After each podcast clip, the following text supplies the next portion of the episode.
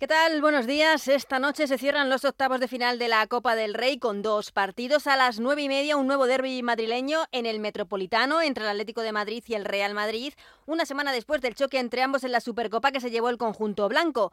Sobre si los rojiblancos deben o no hacer pasillo, ha ido la previa de este encuentro. El Cholo confirmaba, el Cholo Simeone, que no harán ese pasillo por respeto a la afición rojiblanca. No, creo que no cambia absolutamente la opinión de la vez pasada sí, un gran respeto y un gran saludo para el entrenador, para los futbolistas, como tiene que ser, como colegas de trabajo, pero siempre está primero nuestra gente y a nuestra gente la respetamos. Lo que pienso es respetar las decisiones de cada club, de todos los clubes.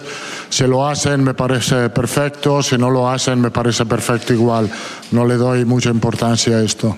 Antes a las siete y media, nueva prueba para un Barça en crisis. Visita a Unionistas de Salamanca, equipo de primera federación con muchas bajas como las de Araujo o Lamin Yamal, sancionados. En rueda de prensa, un Xavi Hernández más discutido que nunca afirmaba que nunca será un problema para el Barcelona. En el momento que me digan que soy un problema, ya, ya me he marchado. Por encima de todo, soy culé y quiero a este club y evidentemente no sé nunca problema, lo sabe el presidente, Deco, lo saben todos. El día que, que me digan que sienten que no sumo, me voy para casa sin problemas. La jornada al completo la podrán seguir en el Radio Estadio de Onda Cero. Ayer se clasificaron otros tres equipos más para los cuartos de final de esta Copa del Rey. El Celta, que dio la sorpresa y ganó al Valencia 1-3 en Mestalla. La Real Sociedad, que también ganó a domicilio 0-2 a Osasuna.